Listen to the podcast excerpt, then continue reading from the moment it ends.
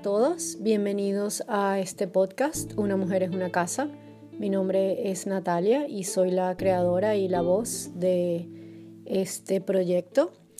Eh, si no han escuchado los podcasts anteriores, los invito. estuve releyendo y conversando acerca de un libro que se llama Vagina y súper interesante. Incluso he recibido feedback por parte de hombres que les ha parecido Ah, bien iluminador algunas nociones que la autora del libro y que yo comento están allí. Pero hoy no vamos a hablar de libros, hoy vamos a hablar de un tema que me gusta muchísimo y que puede ser un poco controversial, que es la terapia. Empecemos de una vez. Yo parto del principio y después de muchas experiencias y después de mucha reflexión y después de, por supuesto, culparme, por absolutamente todo, como buena heredera de cultura judío-cristiana, pero resulta que los afectos no son terapia. Nadie de las personas que te ama eh, tiene como responsabilidad ocuparse de tu estabilidad emocional y psicológica. Eso no funciona así, eso no es así. Entonces, ¿por qué digo que los afectos no son terapia? Porque lamentablemente, y quien no ha leído estas ilustraciones que dicen la terapia que necesito es eh, una conversación con mi mejor amiga, o el abrazo de no sé quién es la mejor terapia, o la compañía de no sé quiéncito me va a sanar. Bueno, mira, no.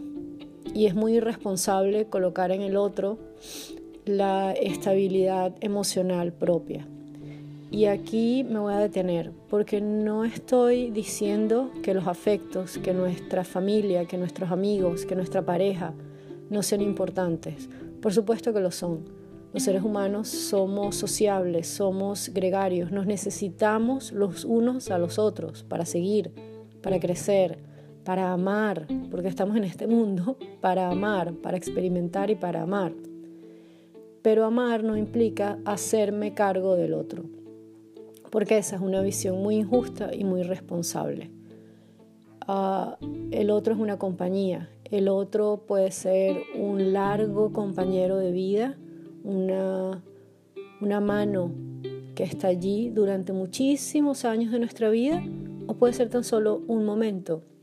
Hay encuentros que son trascendentales y duran minutos, horas o apenas días y nos cambian la vida o personas que están durante prácticamente toda nuestra existencia. Pero al final de cuentas, la única persona con la que tenemos que convivir todos los días es con nosotros mismos. Entonces, realmente allí es donde radica el trabajo más importante y más hermoso que tenemos que hacer. Ah, yo creo que aquí voy a hacer un pequeñísimo resumen o voy a parafrasear cosas que he leído sobre crianza y, estas filosofías o estas tendencias que se ocupan, gracias al cielo, de pensar más en los niños. Y yo sí creo que estamos en una sociedad que quiere niños, adultos, pero que infantiliza la, emocionalidad de los adultos. ¿Qué es lo que quiero decir con esto? Y lo digo como madre, cuántas veces yo no escuché no lo cargues que lo malcrías o déjalo llorar para que forme carácter o en fin, tantas cosas. Y hoy en día lo veo tan diferente, hoy en día haría las cosas de otra manera, pero bueno, nada tiene sentido mirar hacia el pasado con remordimiento, sino hay que mirarlo siempre desde el aprendizaje. Pero definitivamente eh, los bebés, los niños están allí para ser cuidados, para ser amados, para ser atendidos. Y no podemos pretender que se comporten, que sigan una disciplina, que respondan como perritos, ¿no? Es una crianza muy conductual, la crianza que tuvieron nuestros padres, nuestros abuelos, pero que no tiene por qué ser eh, la que sigamos perpetuando durante el resto de nuestra historia. Yo creo que llegó, hay un cambio que es ver a los niños como son, niños, unas esponjitas maravillosas, unos motorcitos en potencia dispuestos a absorberlo todo y nuestro deber como cuidadores, como padres, tíos, madrinas, cualquier rol que tengamos y, que haga que tengamos de cerca a un niño es de cuidarlo, es de invitarlo a vivir, invitarlo a sumarse al mundo pero sin perder su esencia, que eso es el, gran desafío. Yo creo que, no creo, estoy totalmente de acuerdo cuando dicen que lamentablemente la crianza que pretende que los niños se comporten como adultos nos quita la sensibilidad a todos, nos roba a nosotros una posibilidad enorme de mejorar como sociedad.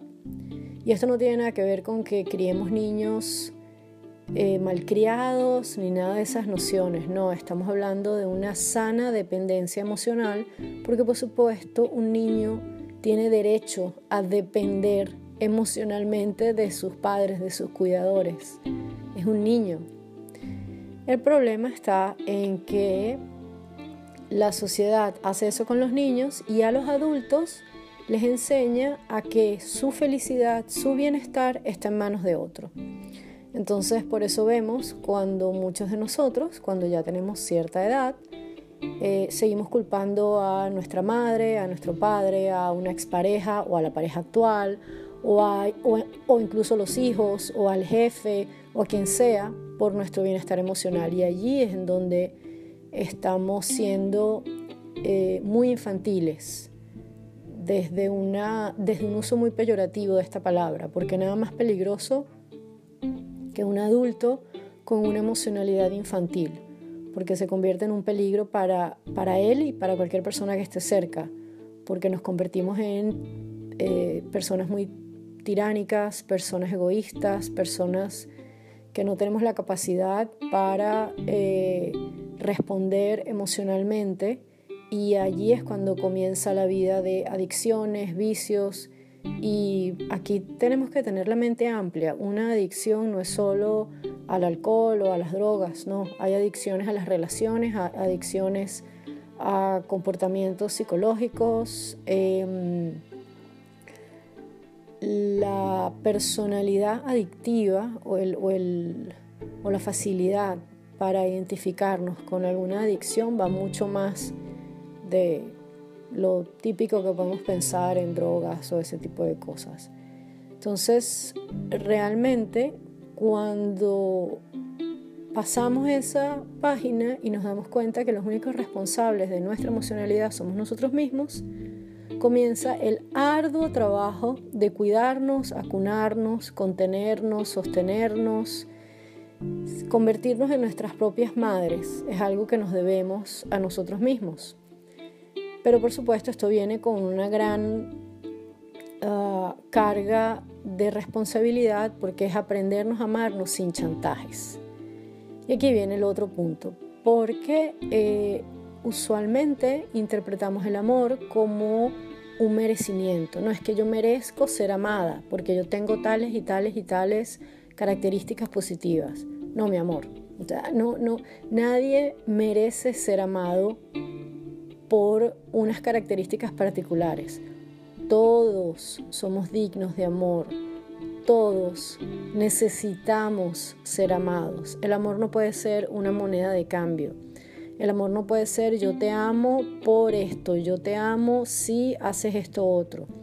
Porque por eso es que nos, convertimos en mendigos emocionales y tenemos relaciones disfuncionales. Y entonces tenemos parejas que son reflejo de las mujeres, tenemos parejas que son reflejo de nuestro padre o nosotras nos convertimos en eh, toda la sombra de nuestra madre y eso es porque no hacemos la tarea, porque no estamos entendiendo el amor como una manera de estar en el mundo, sino como una moneda de cambio. Es una medalla. Yo llevo la medalla de que soy amada. Y eso es un absurdo. Es un absurdo y, y, lo que crea es individuos cada vez más alienados, individuos cada vez más solos, individuos competitivos, individuos que sienten que no hay suficiente. Y entonces como no hay suficiente, si el otro tiene y el otro tiene mucho, entonces yo no tengo. Entonces es, bien delicado allí eso, eh, pero hay que lidiarlo, hay que lidiarlo y hay que verlo y sobre todo como adultos hay que ver a nuestros padres desde el amor y desde el agradecimiento por lo que hicieron. Porque bueno, hicieron lo que pudieron hacer con las herramientas emocionales que tenían en ese momento. Ah, pero es que a mí me hubiese gustado que mi mamá fuese de tal manera, es que a mí me hubiese gustado que mi papá, bueno, mira, pero eso no pasó. Y aquí hablo de mi experiencia personal. Yo estuve muchísimos años en eh, terapia uh, durante recién saliendo de la adolescencia. Eh, mis padres me llevaron a terapia porque tuve un episodio suicida y esto no todo el mundo lo sabe, pero bueno, no, ya no me avergüenza decirlo, era un momento muy oscuro de mi vida y le agradezco a mis padres haber tenido la cabeza de entender que se les salía de las manos, que lo que yo sentía, que lo que yo estaba pasando en ese momento, ellos no podían contenerlo y buscaron ayuda profesional. Y fue lo mejor que pudieron hacer, porque eso me ayudó a mí a salir de ese momento, pero ese momento oscuro se quedó muchísimos años en mí, muchísimos, muchísimos años. Em, y sí, definitivamente la terapia es una llave, sin duda. Puede ser un psicólogo, un psicoanalista, un psiquiatra, meditación, gurús. Cada, quien elige su camino, cada quien eh, tiene derecho a elegir cuál es su ruta para transitar. Yo no soy quien para decirle a alguien, mira, como yo hice tantos años de psicoanálisis lacaniano, ese es el que funciona. O mira, como a mí me encanta el asunto de la astrología, no para la astrología predictiva, sino como una herramienta de autoconocimiento, yo le voy a andar predicando a todo el mundo que ande pendiente de su ascendente y de su luna y decirle, no, mira, es que Saturno, no, cada quien tiene derecho a hacer el camino que quiera. Y ahí justamente es donde enlazo con el asunto de hacernos responsables de nuestra propia emocionalidad. Porque es que muchas veces nos sentimos con derecho a opinar sobre la vida del otro y además lo hacemos, ojo, desde un lugar bellísimo, porque queremos ayudar al otro. Pero realmente tenemos nosotros la capacidad de ayudar a alguien. Tenemos nosotros las herramientas para ayudar a ese ser amado que está pasando por un momento difícil. No siempre es así y no siempre va a ser suficiente. Y por eso es que hay personas que se dedican profesionalmente, que tienen una experiencia, que han transitado su sombra y que tienen unos mapas que nos pueden servir. Yo creo que el mejor consejo que me dieron en la vida me lo dio eh, una muy buena amiga el día que me dijo, anda a terapia porque yo no puedo seguir viéndote así. Y fue un gesto de amor, fue un gesto enorme de amor y, ese día en que yo comencé con la psicoanalista, que fueron muchísimos años intermitentes, pero fueron muchísimos años, se abrió un camino de conocimiento hacia mí misma y pude salir de esa sombra que se había instalado en mí desde la adolescencia y nadie podría decir que yo vengo de un hogar uh, disfuncional o que no fui amada. Sí lo fui. Yo no creo que tengamos que ponerle esa, maleta a nuestros padres. Por supuesto que hay escalas aquí y yo estoy hablando de sentido común, pero historias de maltrato, historias de... Eh, historias de abusos, las hay, todos tenemos. Pero quedarnos en el papel de víctima, porque es que yo fui abusado, porque es que yo fui víctima de no va a ayudar a nadie, solo continúa la historia y nos hace identificarnos en un hueco que siempre va a estar ahí, pero que si queremos vivir con bienestar tenemos que salir. Entonces, eh, si queremos estar para el otro, si queremos ser, estar de servicio para el otro y poder apoyar a la gente que amamos, lo primero que tenemos que hacer es estar con nosotros mismos físicamente, que tiene que ver con cómo cuidamos nuestro cuerpo, la alimentación, que ya hablaré de eso en, otro podcast, nuestra autoestima, tiene que ver con lo emocional, qué hacemos con nuestras emociones, con lo mental, cómo nos relacionamos con nuestra mente, con nuestros pensamientos. Y para aquellos que así lo creemos también con lo espiritual, qué hacemos con nuestra alma, qué hacemos con esa parte del espíritu. Entonces, eh, creo más bien que los afectos son compañía, que las personas que amamos y en nosotros amar es saber que estamos allí, pero también es poder decir en algún momento no puedo y eso va a doler. Decirle a alguien que amamos en este momento no puedo estar para ti o que alguien que amamos nos diga no puedo estar, nos va a romper, pero está bien, porque flaco favor le hace a cualquiera el estar sin tener la fortaleza para estar. bueno, son dos mochos ahí que no están logrando absolutamente nada. Entonces, quiero terminar este, este podcast no haciendo una campaña pro terapia, porque bueno, cada quien elige cómo, cómo sanar, si es que así lo elige porque hay gente que puede transitar por la vida sin hacer terapia y le puede ir estupendamente bien. Yo no creo que todo el mundo tenga que hacer terapia. Pero yo sí creo que si no te sientes bien contigo mismo, que si frustración, tristeza, que si estás transitando por enfermedades físicas, por yo sí creo que la terapia es una herramienta valiosísima y maravillosa.